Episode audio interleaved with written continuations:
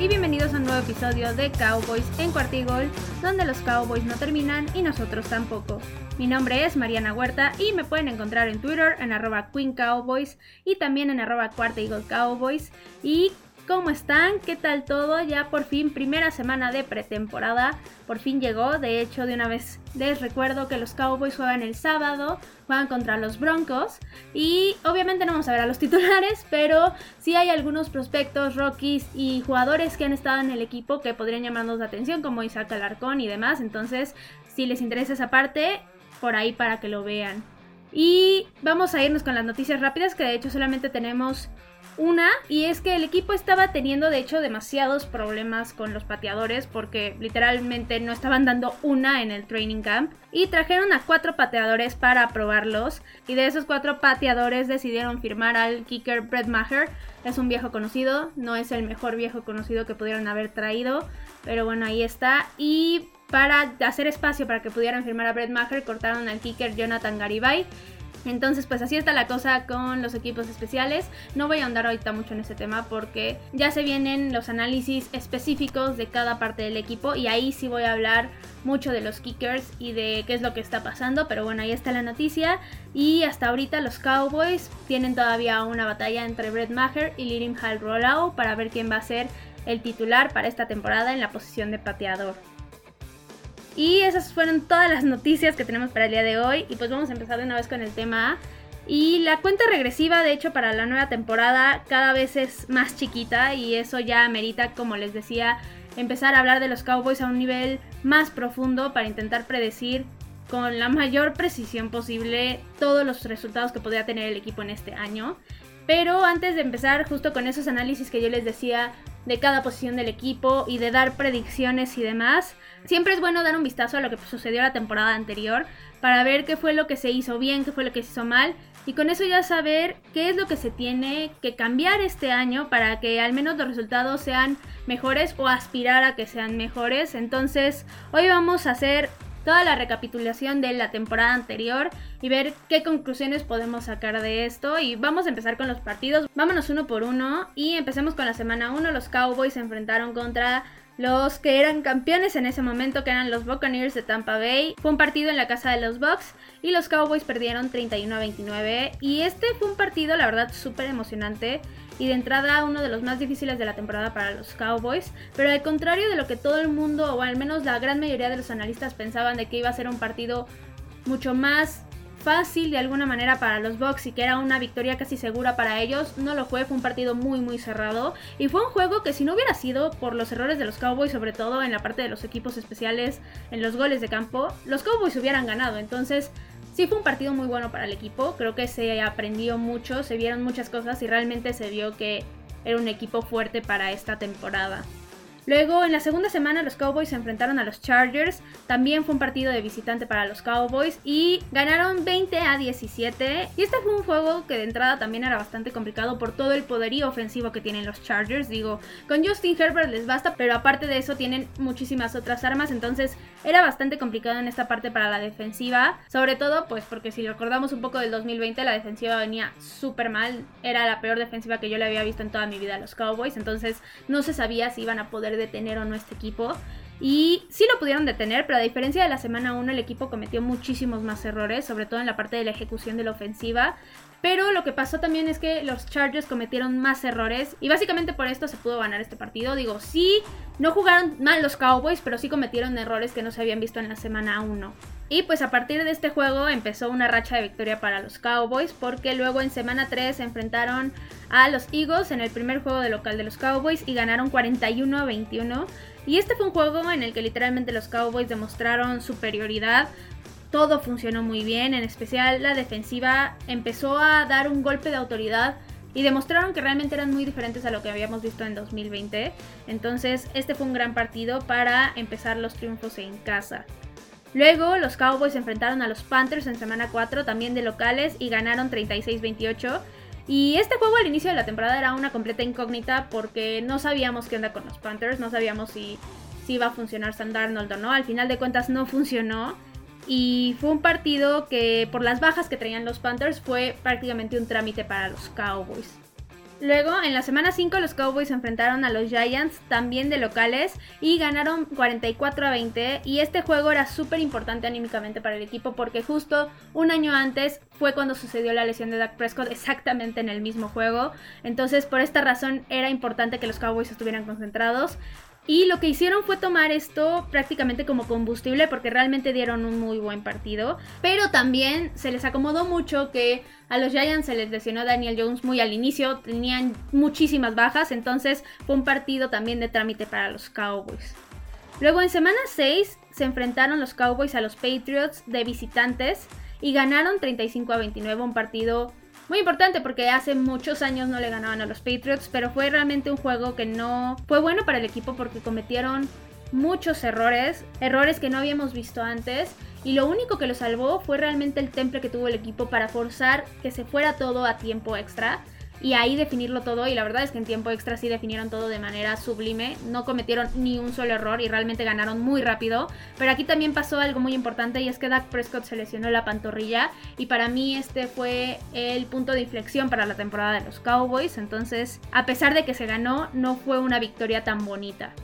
Luego en semana 7 los Cowboys descansaron y en semana 8 enfrentaron a los Vikings de visitante y también fue una victoria, ganaron los Cowboys 20 a 16. Y este fue un juego en el que no jugó Dak Prescott y de hecho antes de que ocurriera el partido todo el mundo pensaba que los Cowboys iban a perder porque el coreback suplente era Cooper Rush y realmente no es que sea un gran coreback, es un buen suplente pero hasta ahí llega.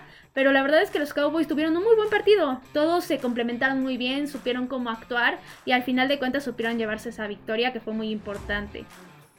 Luego, en la semana 9, todo el mundo creería que los Cowboys podrían ganarle unos Broncos y no pasó. Y lo peor de todo es que fue un partido de local. Los Cowboys perdieron 16 a 30.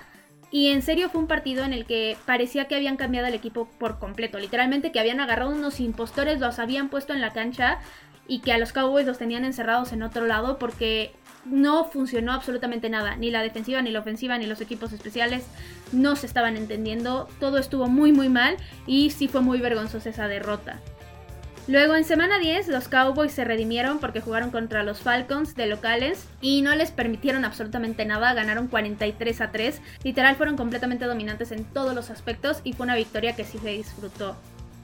Luego en la semana 11 los Cowboys jugaron contra los Chiefs de visitantes y perdieron 9 a 19 y este es un partido que fue muy particular porque a este punto de la temporada se veía bastante parejo. A pesar de que al inicio de la temporada todo el mundo pensaba que los Chiefs iban a ganar fácil este partido, al punto en que se llegó en esa semana 11, estaban muy parejos porque los Chiefs no habían empezado bien la temporada, habían tenido muchos errores, sobre todo a la defensiva y errores de poca comunicación en la parte de la ofensiva porque estaban interceptando a Patrick Mahomes más de lo normal. Y todo el mundo pensaría que con el poderío ofensivo que tenían los Cowboys iba a ser un juego mucho más cerrado y un juego bastante espectacular, hablando justo de la parte ofensiva, pero no fue así. Fue un juego en el que los Cowboys cometieron muchos errores, en los que no se entendieron, no fueron nada efectivos en la parte ofensiva.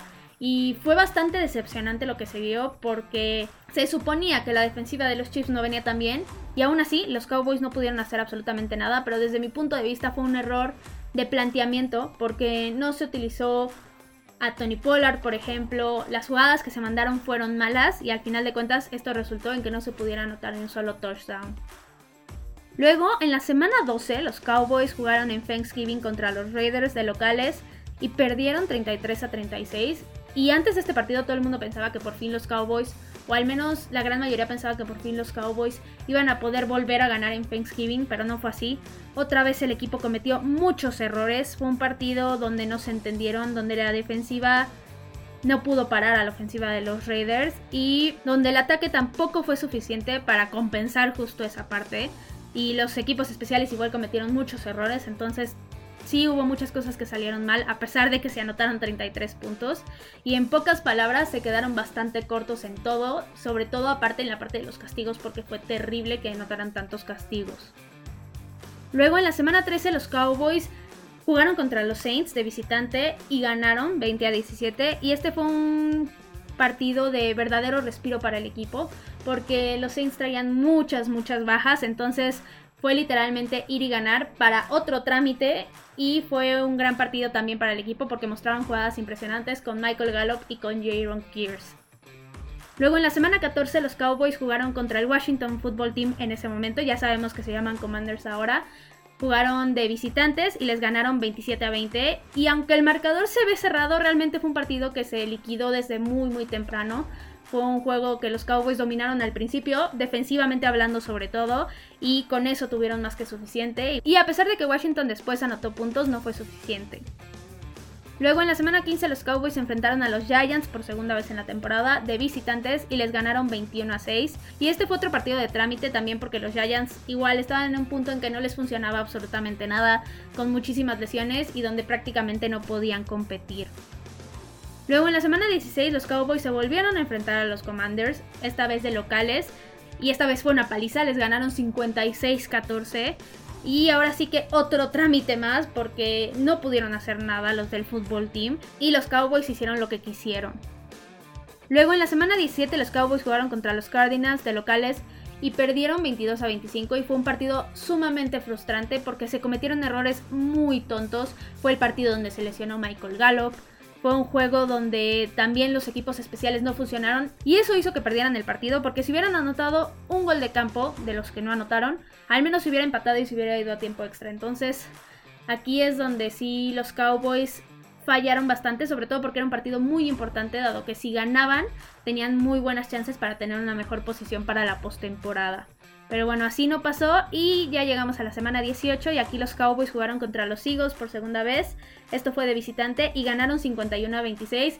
Y yo bauticé este juego como el juego de los récords para los Cowboys porque literalmente todas las marcas que podían romper, ya sea las mil yardas de Zeke las mil yardas de Silam, las mil yardas de Amari Cooper, lo intentaron romper, lo hicieron también la marca de mayor cantidad de jugadores que anotaran de un equipo en una temporada. La verdad es que hicieron de todo. Se divirtieron, todo el mundo anotó, jugó todo el mundo porque Dak Prescott ni siquiera jugó todo el partido. De hecho, los titulares no jugaron todo el partido. Y fue un juego muy, muy bueno, la verdad, muy entretenido y donde los Cowboys dominaron por completo a la NFC East. Y pues bueno, después de la temporada regular, que se acabó en esa semana 18, los Cowboys pasaron a la postemporada como ganadores de la NFC East y jugaron en el juego de Wildcard contra los 49ers de locales y perdieron 23 a 17. Y después de tanta reflexión, de pensar todo esto, sin duda estoy convencida de que el problema con este partido y el por qué se perdió fue el planteamiento ofensivo. Kellen Moore no supo qué hacer, no ocupó casi nada Tony Pollard, un jugador que había sido muy efectivo toda la temporada. La selección de jugadas que hizo fue muy pobre, fue muy poco efectiva. Y al final eso hizo que no se pudiera avanzar, que no se pudieran anotar los suficientes puntos y que al final de cuentas se tuviera que tratar de sobrevivir al final y tratar de anotar en un drive en el que se veía muy difícil y en el que también cometió muchísimos errores de jugadas. Entonces sí fue muy decepcionante. La verdad es que los Cowboys siendo locales y con ese récord de temporada que tuvieron, debieron de haber ganado este partido y fue completamente decepcionante, completamente vergonzoso que no se hiciera. Espero que Kellen Moore haya aprendido de estos errores y pues justo vamos a hablar de las cosas buenas y malas que se tuvo en esta temporada. Empezaré con las cosas buenas. Y primero con la defensiva. El cambio fue muy muy radical. Todo fue gracias obviamente a Dan Quinn. Él logró sacarle lo mejor a cada jugador. Y no solamente eso, sino conjugar estas habilidades y hacer que el equipo funcionara de una forma excelente y que cada uno supiera lo que está haciendo. Entonces, sin duda fue un avance muy muy grande lo que hicieron en todo sentido. Pero sobre todo para mí lo más importante fue el cambio de mentalidad porque se volvieron una defensiva muy agresiva, pero de una forma limpia. Buscaban el balón, buscaban zafárselo al jugador contrario, la intercepción y lo lograron. Y realmente tuvieron muchas jugadas grandes, se anotó bastante con la defensiva, lo cual era raro para el equipo. Y, y esto para mí fue lo que más me gustó en esta parte. Luego, otra cosa buena que hubo en la temporada fue el dominio que se tuvo sobre la NFC East. Digo, no es la mejor división en cuestión de nivel, pero siempre es bueno que un equipo le gane absolutamente todos los partidos a sus rivales divisionales, porque esto prácticamente ya les da casi casi un pase automático a la postemporada y a tener un buen resultado y a tener una buena posición. Entonces, sin duda fue algo bueno y algo que se tiene que celebrar. Luego, otra de las cosas buenas que rescato esta temporada es el regreso de Dak Prescott. Era algo en lo que había una incógnita muy grande, no sabíamos realmente cómo iba a regresar. Y regresó muy bien, regresó siendo el Dak que conocemos, tal vez un Dak en el que no se le utilizó tanto corriendo, pero esto también creo que fue gracias a la selección de jugadas que hizo Kellen Moore. Ya sabemos que Kellen Moore ya dijo que este año quiere volver a regresar a ese sistema donde Dak corría mucho más. Esperemos que no lo arriesgue ni nada, pero sí es algo que en lo particular a mí me gustaría muchísimo y algo que le funciona muy bien al equipo. Y la última cosa buena que quiero destacar es el hecho de que los Cowboys hayan ganado absolutamente todos sus partidos en diciembre. Como ya sabemos, sin duda el mes más importante en el americano es diciembre porque es justo cuando ya estamos a las puertas de la postemporada. Entonces un equipo que gana en diciembre y que trae una buena racha, lo más probable es que consiga un muy buen lugar en la postemporada o incluso que consiga su pase. Lo hemos visto, hay equipos que tal vez empezaron un poco mal, pero por ganar en estos meses importantes consiguen llegar a esa postemporada y llegar muy fuertes. Entonces, para mí sí fue muy bueno que los Cowboys ganaran en diciembre. Lamentable que no hayan podido ganar en enero, pero bueno, eso ya es otra historia. Y ahora vamos a la parte negativa justo y vamos a hablar de las cosas malas. Y primero, la que para mí fue la más fundamental fue la caída ofensiva que hubo. Como dije hace rato, para mí el punto de inflexión de la temporada fue cuando Dak Prescott se lesionó la pantorrilla porque a partir de ahí el planteamiento ofensivo cambió por completo. Y no solamente eso, sino que se dejó de ser efectivo, se cometieron más errores de precisión, no solamente Dak, sino toda la ofensiva. Y al final de cuentas, Kellen Moore dejó de mandar jugadas que estaba mandando antes y de cierta forma se dejó de avanzar tanto, de tener tantos puntos, de tener tantas oportunidades para anotar. Y esto fue lo que al final de cuentas hizo que esos partidos importantes como el de Kansas City, como el de los Cardinals se perdieran. Entonces para mí esto fue un punto muy negativo. Luego otra cosa mala que se tuvo fueron los castigos. Fue algo terrible, la verdad. No puede ser que un equipo cometa tantos castigos. Y esto 100% es error de Mike McCarthy, es un error de entrenamiento. Es algo que se corrige. O sea, en los entrenamientos los equipos, no solamente los Cowboys, todos los equipos de la NFL tienen justo árbitros para que tú sepas cuando estás cometiendo una infracción y cuando llegues a un partido de la NFL ya no lo hagas. Y la verdad es que el hecho que no se haya corregido en toda la temporada habla muy mal de Mike McCarthy de su entrenamiento. Entonces espero que sea algo que en serio se corrija para esta temporada. Luego, otra cosa mala fueron los errores de precisión en los momentos importantes. Y no solamente de la ofensiva, como ya les decía antes, sino de los equipos especiales. Sinceramente, el hecho de que se hayan fallado tantos goles de campo y que hayan sido tan fundamentales y que se hayan perdido partidos por esto es muy malo. No puede ser que por una patada pierdas 2, 3, 4 partidos, sobre todo el de los Raiders, el de Tampa Bay, que eran partidos muy, muy importantes. Entonces sí es algo muy malo y que como les dije al principio del podcast, parece ser que los Cowboys no están corrigiendo, pero bueno, eso ya es otra historia. Y ya cerrando la parte de las cosas malas, ahora les voy a hablar un poco de lo que yo pienso que se tiene que cambiar para esta temporada o de lo que va a cambiar sí o sí. Y lo primero es que va a haber una baja de talento, entonces el equipo sí es muy diferente. Para mí es peor en cuestión de talento el equipo, sobre todo ofensivamente hablando, y se va a resentir mucho sobre todo la salida de Amari Cooper y de la L. Collins en las primeras semanas, porque lo que hicieron los Cowboys para rellenar de cierta forma esos espacios no fue bueno. Al final de cuentas no se tiene otro wide receiver calibre a Mari Cooper en el equipo. Michael Gallup está lesionado.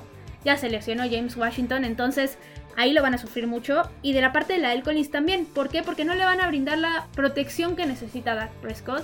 Eso es algo importantísimo en la NFL. Mientras más protegido está el coreback, mejor le va la ofensiva. Entonces sí creo que lo van a resentir mucho. Y aquí es donde entra el papel de Kellen Moore. Porque él es el que va a tener que ingeniárselas para con las jugadas, con los entrenamientos, suplir estas necesidades que quedaron y hacer que los jugadores funcionen de la mejor manera posible y que sean efectivos aunque ya no se tenga el talento que está en el equipo. Luego, otra cosa que tiene que suceder es que aumente la precisión de los equipos especiales. Es algo que tiene que pasar porque al final de cuentas, si tú dependes de un gol de campo para ganar un partido, lo que tú esperas es que tu pateador lo meta, pero con lo que está pasando, yo lo veo difícil. Espero que los Cowboys recapaciten, que hagan algo, que en serio entren en ese estado de urgencia que se necesita, porque no estamos para andar jugando a los niñitos que están pateando y están jugando fútbol americano en el parque solo porque sí. Estos son las ligas mayores y la verdad es que si los Cowboys no se ponen las pilas en la parte de los pateadores, pueden estar en muchos problemas. Y la última cosa que para mí debe de suceder como un cambio es que no solamente se mantenga el nivel defensivo que se tuvo, sino que también se aumente el nivel. Como yo dije antes, Dan Quinn hizo un trabajo excepcional en esta temporada de 2021, cambió absolutamente toda la mentalidad de la defensiva. hizo que todos los jugadores funcionaran, sean conocidos o no sean conocidos, sean novatos, hizo que funcionaran. Entonces yo sí espero que siga con esta línea, que siga con este trabajo y que aparte pueda mejorar y que sea una defensiva todavía más efectiva y que sea una defensiva que no permita tantos puntos a los otros equipos. Y pues bueno, nada más para concluir. Con esto, pues ya sabemos qué fue lo que pasó con el equipo en 2021, para saber de dónde están partiendo y ya para poder empezar a hablar específicamente de todas las partes de los equipos, ofensiva, defensiva, equipos especiales, coacheo y ver qué se puede hacer este año, cuáles fueron los resultados que se pueden tener, tener predicciones y ver si los Cowboys van a estar mejor que en la temporada 2021 o si les va a ir peor, esperemos que no, pero bueno, esos serán temas de episodios más adelante. Y espero que les haya gustado este episodio. Recuerden que me pueden encontrar en Twitter, en arroba Queen Cowboys y en arroba Cowboys para lo que sea que necesiten. También recuerden recomendar el programa con quien sea que ustedes quieran, esto ayuda mucho a crecer y a que cada vez sean mejores los programas. Y esperen mucho más contenido porque los Cowboys no terminan y nosotros tampoco. Cowboys en cuarta